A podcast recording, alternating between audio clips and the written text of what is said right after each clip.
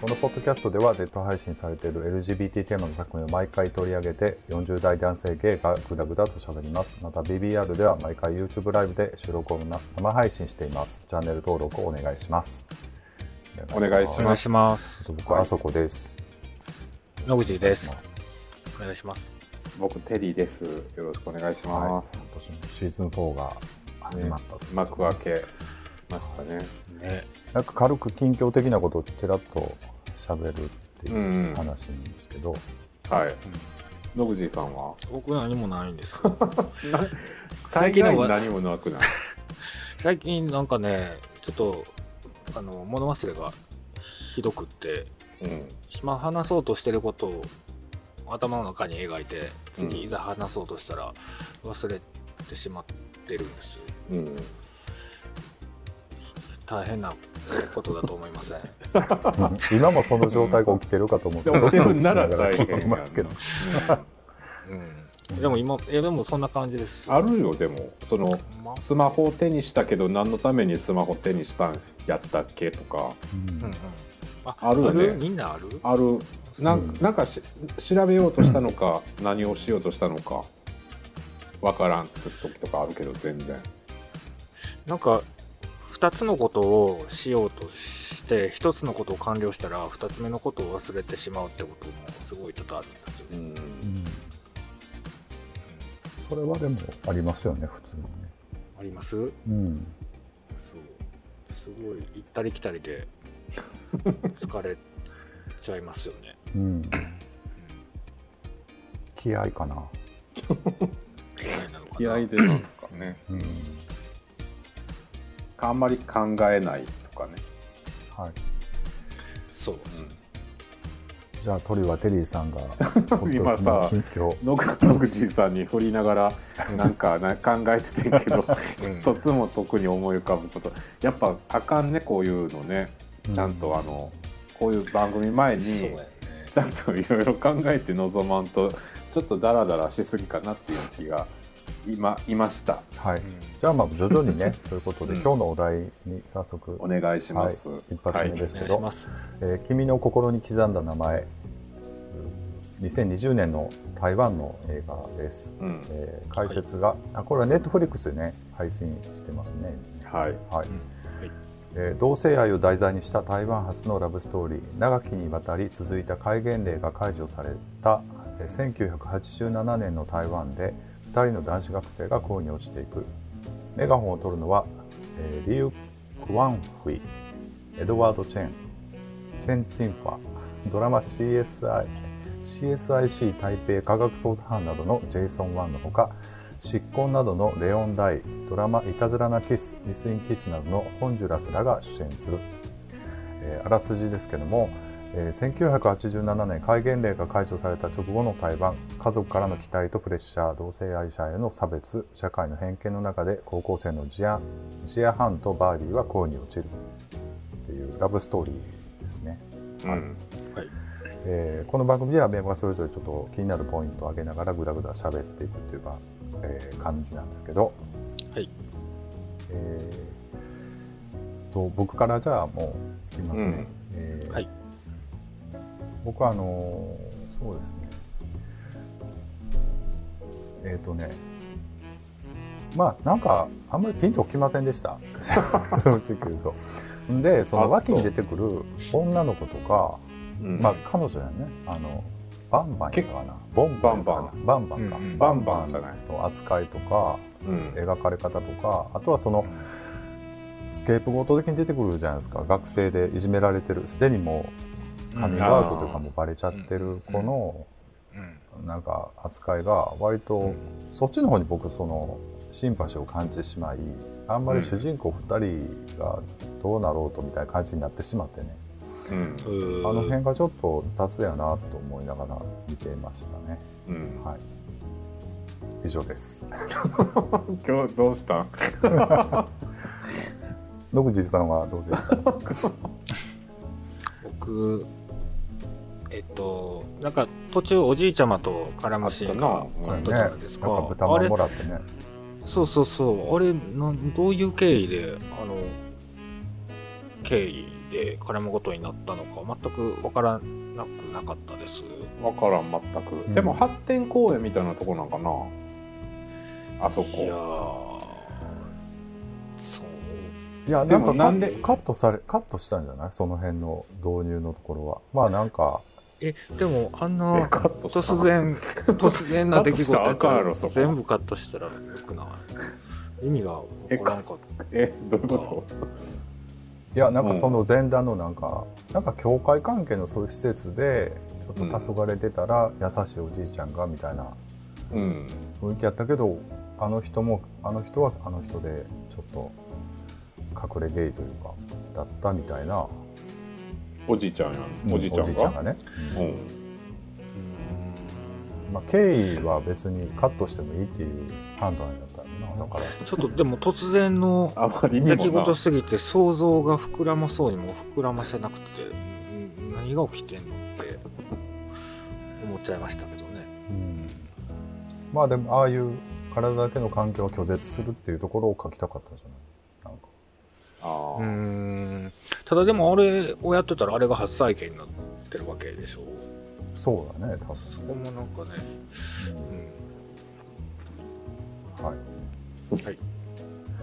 テリーさん。なんかすごい恐ろしいほど淡々と進むんやけど 今日大丈夫？大丈夫だと思いますよ大丈夫か？まあまあじゃあちょっと、はい。最初のこうだからあのなんちゅうんやろ高校生やんねこれねそう最初。あ中学って書いてたけど、中学まあ。中学。の。まあでも大学受験って言ってたから、あーそっか。まあ、その年頃の男の子2人のそのなんかあの恋愛ストーリーはい、がまずまあメインの映画やねんけど、うんうんそっからまあ何十年後かで大人になった2人がまた出てくるじゃないですか、うんうん。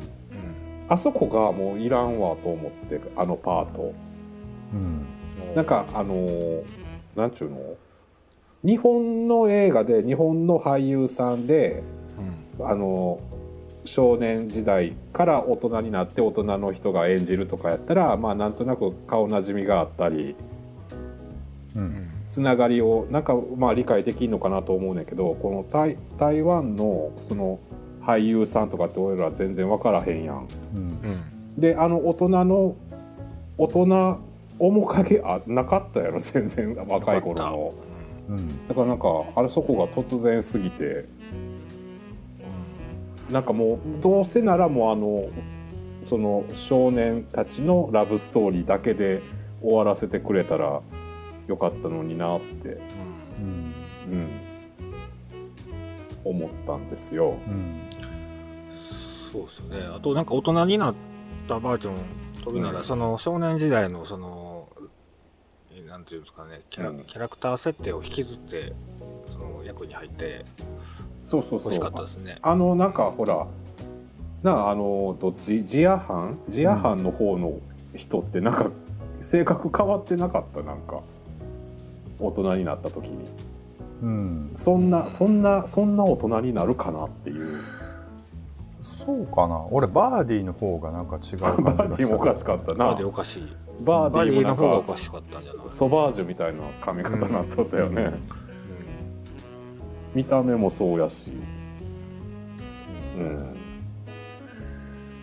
そう。なんかあれはもったいないなっていう感じがしましたけど、とかなんかあれイギリスやったっけ？うん。あれはカナダ？ケベックかな？カナダ。うんうん。カナダ、あそこ行かなくても。あのまあ牧師さん？あの、うん。ねあの人が、教会を辞めて、うん、であのそうそう。まあ、うん。ちょっと実話に基づく感じなんやんな確か。あそうなんですか。なんかそんなそんなのなんかを見た気がするんやけど。かんなんか監督のなんか、うん、あー。でもなんかそういう引っ張られ方はした気がしますね、なんかなんかあんまりピンとこななんかあの滝とか見に観光しに行ったりして何これとか思ったり。そうエンディングも滝やったやん。そうそうそうそう。あれなんで滝にすんねやろうな。急にうん。監督さんから脚本、まあ、全然僕調べてないんで分かんないですけどその人がうん。まあ87年ちょうど多感な時期を過ごしてうんっていう思い入れが多分あるんでしょうね。で、うん。あの時代はこんな感じだったけど今こんなに変わってうん。同性婚も認められるようにな社会って、うん。そうそう。まあそこも描きたかったというかね。まあそういうことなんやろうけど、うん。うん、なんかもっと甘酸っぱいラブストーリーで終わっとけばいいのにって思ったけど。うん。うん。はい。じゃあ僕もう僕2つだけなんで すいません、うん。あっさりなんですけど。だから多分その、台湾で作った映画としてはそういう意図は全然なかったんだ,、だと思うんですけど僕が見る感じもノンケ向け BL 映画としか見れなかったんですよ。結局、うん。なんかあんまりピンとこないというかあのどこにピンとこないかというとその、バーディーとうん。その主人公のジアハンかな。うん。がす惹かれ合ってるとか、うん。好き好きだけどそういうなんやろ差別とかそういうのが怖くてその女の子と無理やり付き合うところをなんかこうごちゃごちゃするじゃない途中。そのか彼女の友達を紹介させたりでもそれが嫉妬がすごくなってしまってとか、あの辺のやり取りが全然なんかファンタジーというかなのかなと思って、全然もうちょっとなんかドロドロすると思うんですよね僕割と。なんか、それこそその発展公園にも行くやろうし、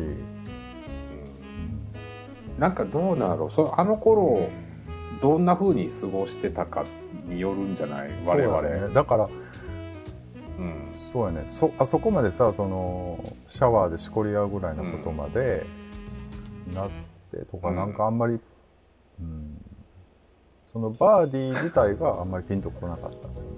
そのやりバーディーのキャラ。ふ振る舞い？なんかあーああなるかなっていうか。ああなるか。あ、うん、ああいうキャララやったらもうこんななんか最後のシーンまでいかへんのちゃうかなとかさ。なんか よくわからんな思って。だからうすうすその同性愛要素があったとしても、うん。まあああいう時代やったしだからそこまでジェハンのこと好きかどうかっていうのは書かれてなないようにも思ったりしてバーディーがね。ああお前の気持ちはすごい分かってるし俺も興味ないわけじゃないけどうん。でも俺はそういう人生を歩まないんだっていうキャラクターやったら全然納得できるけど、うん。そこでなんかこうまだ可能性があったりあの海に行って裸でイチャつくみたいなうん。ところが強引やなと思ってしまってなんかだから思い合ってたんじゃない？だそこの思いやってる感じがあんまり分からんかったよな。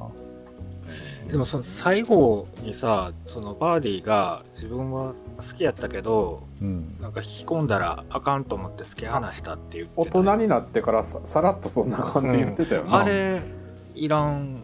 あの設定いらんなと思った。あれがなければあ言言ってほしくくないって感じ？ね言ってほしくないというかそのあそこさんの言うその、うん。えー好きなの分かってるけど、でね俺これ見ながら思ったんがうん。BL 漫画で書くんやったら絶対バーディー視点でも話進むと思うんですよ。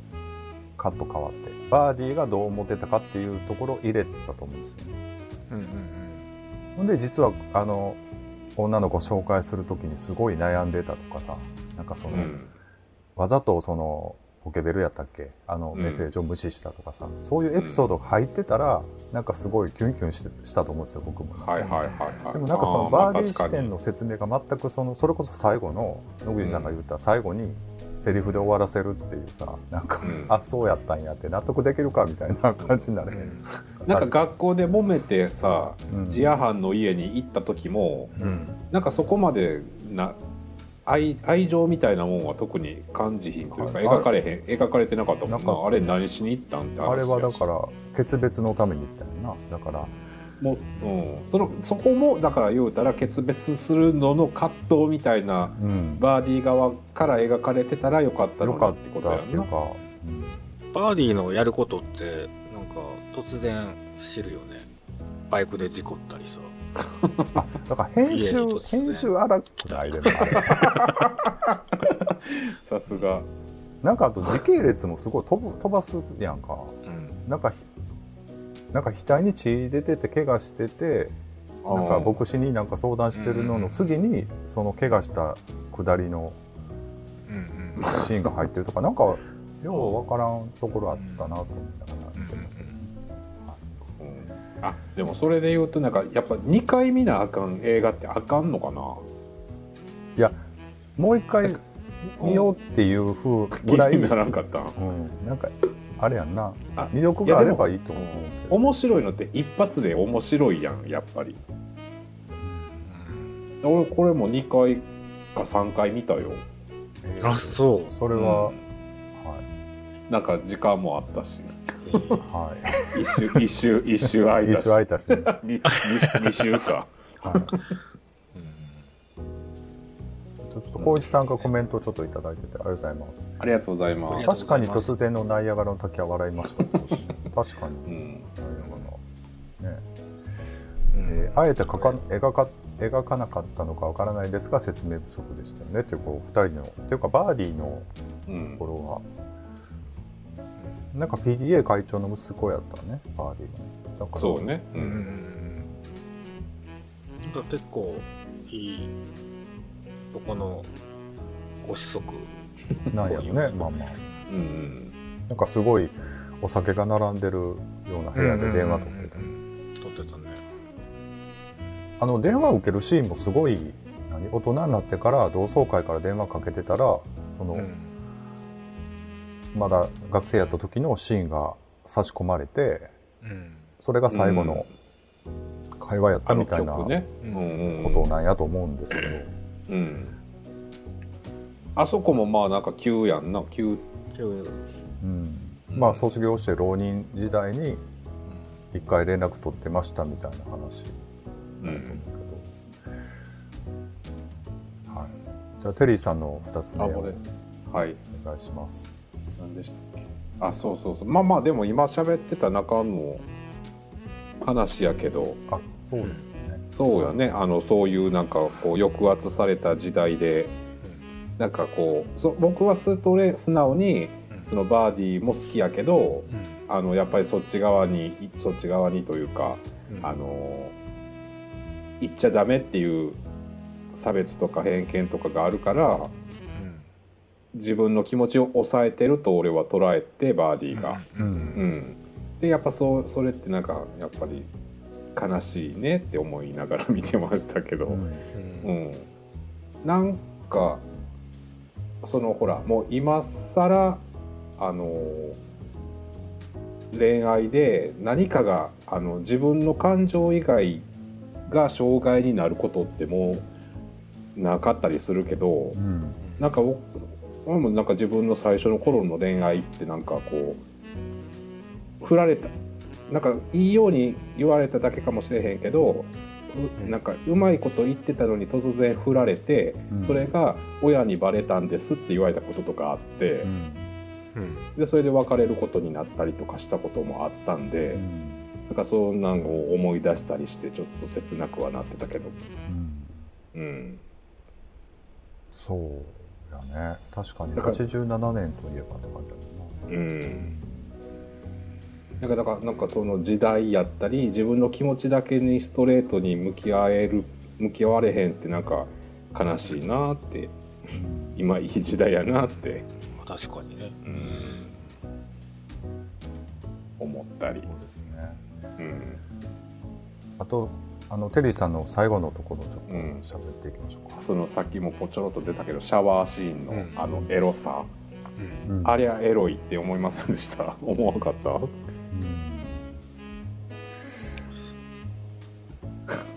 んあそこでねもっとバーディーが、うん。まああそこでキスをするのかバーディーから、バーディーからキスしてたよね。するんだよね。バーディーからキスしてた。最後ね。えでもそれはい生かしてもらった？あそうね。バーディーからキスしてた。そうだよ。だからばあそこで初めてバーディーもそう気持ちがあるんだってことは分かるけどもううん。んあれでだけやからな。もまあごめんごめんって謝るのそうそうねそう。バーディーかまあらキスしといてそこでいろいろ読み取れっていう映画なのかな やっぱりね。ハイコンテクストに、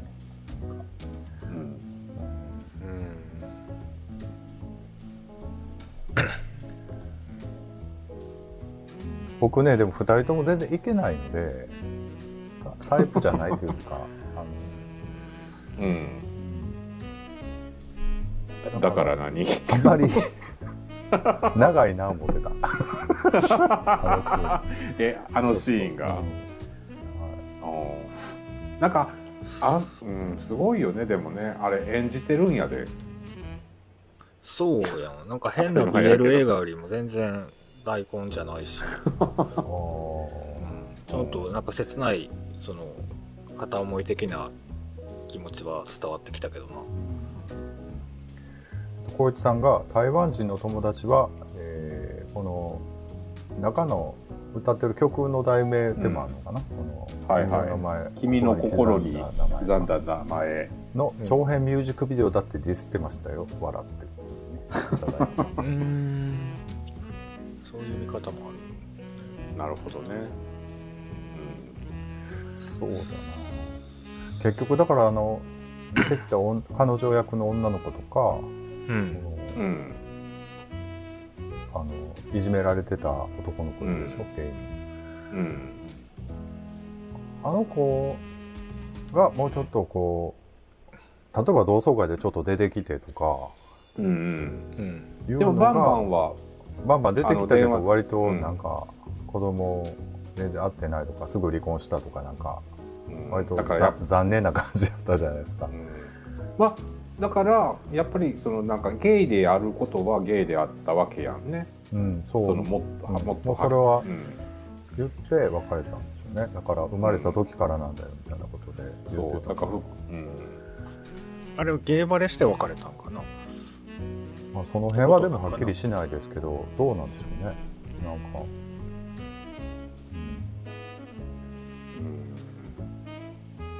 うん。ねだから罪よねその自分に嘘をついて生きるって、そうやね。うん、不幸になるよね周りの人うん。まあその自分の嘘に巻き込んでしまったらねそうそうそう。不幸になるよね確かに。ねなんかちょっとどんよりした感じになってますけども、はい。あの何？野口さんの2個目の。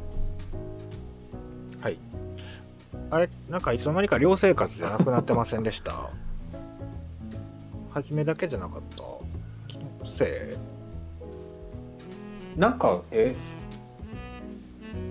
そっからあんまりそこが描かれへんくなったん？いそれだけなのかな？それだけなのかな？それだけじゃない、なんか、うん家実家とかで聞けたからいや寮生活は寮生活やったと思うよただそうなんやじうん、中で帰ってたんじゃないみ家に帰ってたりとかうんでもほとんど家のシーンってほらなんか何やったっけあのお母さんが帰ってこいって言われた時とかだけじゃなくてうんあそうなんやあとバイク買ってっていう時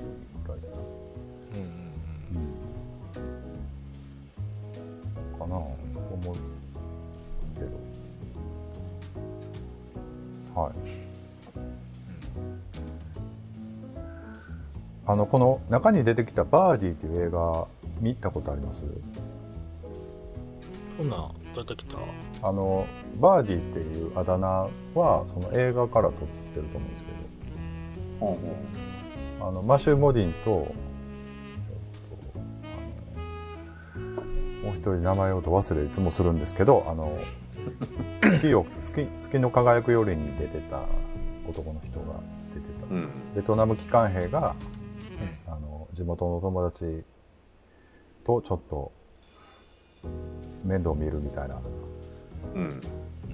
映画ではないんですけどなんかすごいそのロマンス的な要素がその当時からするとあったような映画うん。だったと思うんですけど、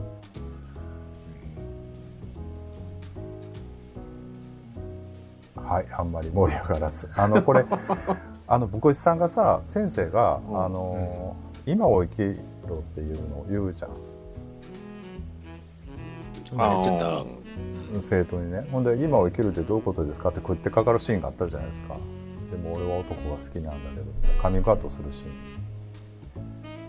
怪我してる時にってこと。そうかな。だったかな。つもうすごい辛いんだみたいなね。男で、うんあのシーンとか見てて思ったのはあの「今を生きる」っていう映画に割と影響されてるのかなと思ってあの先生役とか持って見てました。けどあんまり。ロビン・ウィリアムスやった？そうそうそう。違うか。ん。レッド・ポエット・ソサエティっていう現代やったんですうん。すごいええ映画やったけどなうん。僕だから監督さんが多分僕らと多分大体同い年ぐらいなんじゃないかなと思ってうん。その当時のハリウッド映画とかに割とこう影響を受けてるような気がして見てましたけど、うん。なんかこの映画でもすごい本国ですごいヒットしたんでしょなんかへー。2020なんか。年、うん。っていうふうに。でもほ本国の人たちはミュージックビデオの。立ちってわけでもないんじゃない？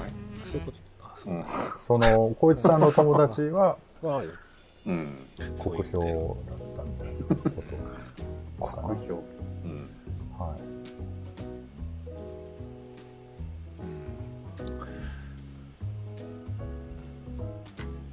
はい、ということで点数をじゃあちょっつけましょうか。とはい。点数ねなんかこううん。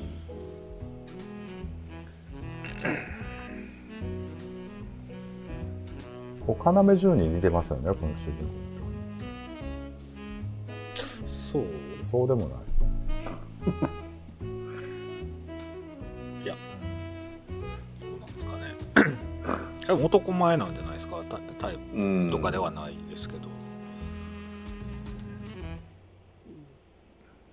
もうタイプではないけど男、ま、かっこいいでしょうね。かっこいいと思いますよ。えー、あれ入って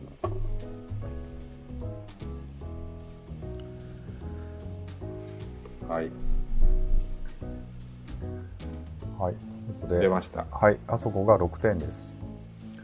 6時6.5点です。テリー6.5点です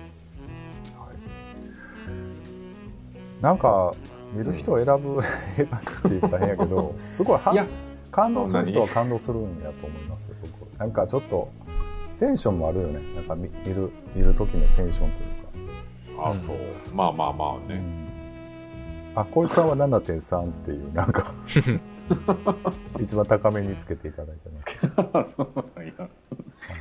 うん。なんかなな7点じゃないなっていうでもあ 6,、うん。6点でもないなっていう感じ、うん。うん、がしました、なんかそのうん。こ学生時代のキラキラした瞬間いろいろありましたで、うん、もう中年過ぎてからその答え合わせというかさそういうので、なんかちょっと胸がスッとするような展開のドラマって結構あるじゃないですか。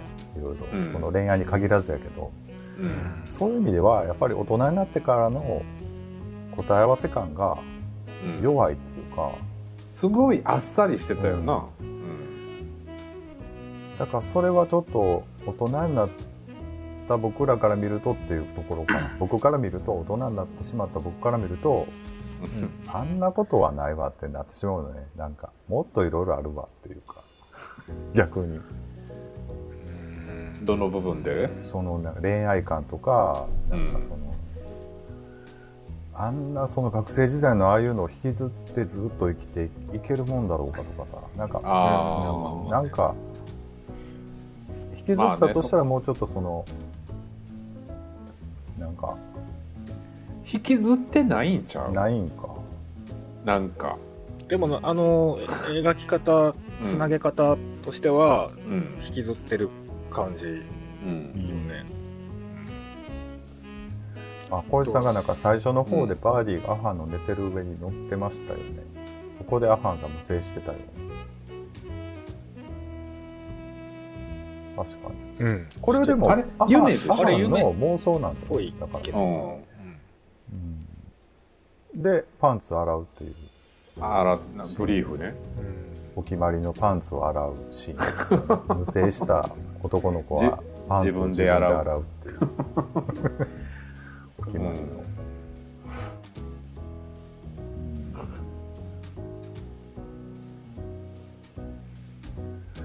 いやだから僕ねこれがすごいヒットしたっていうのを読んでウィキかなんかで、うん。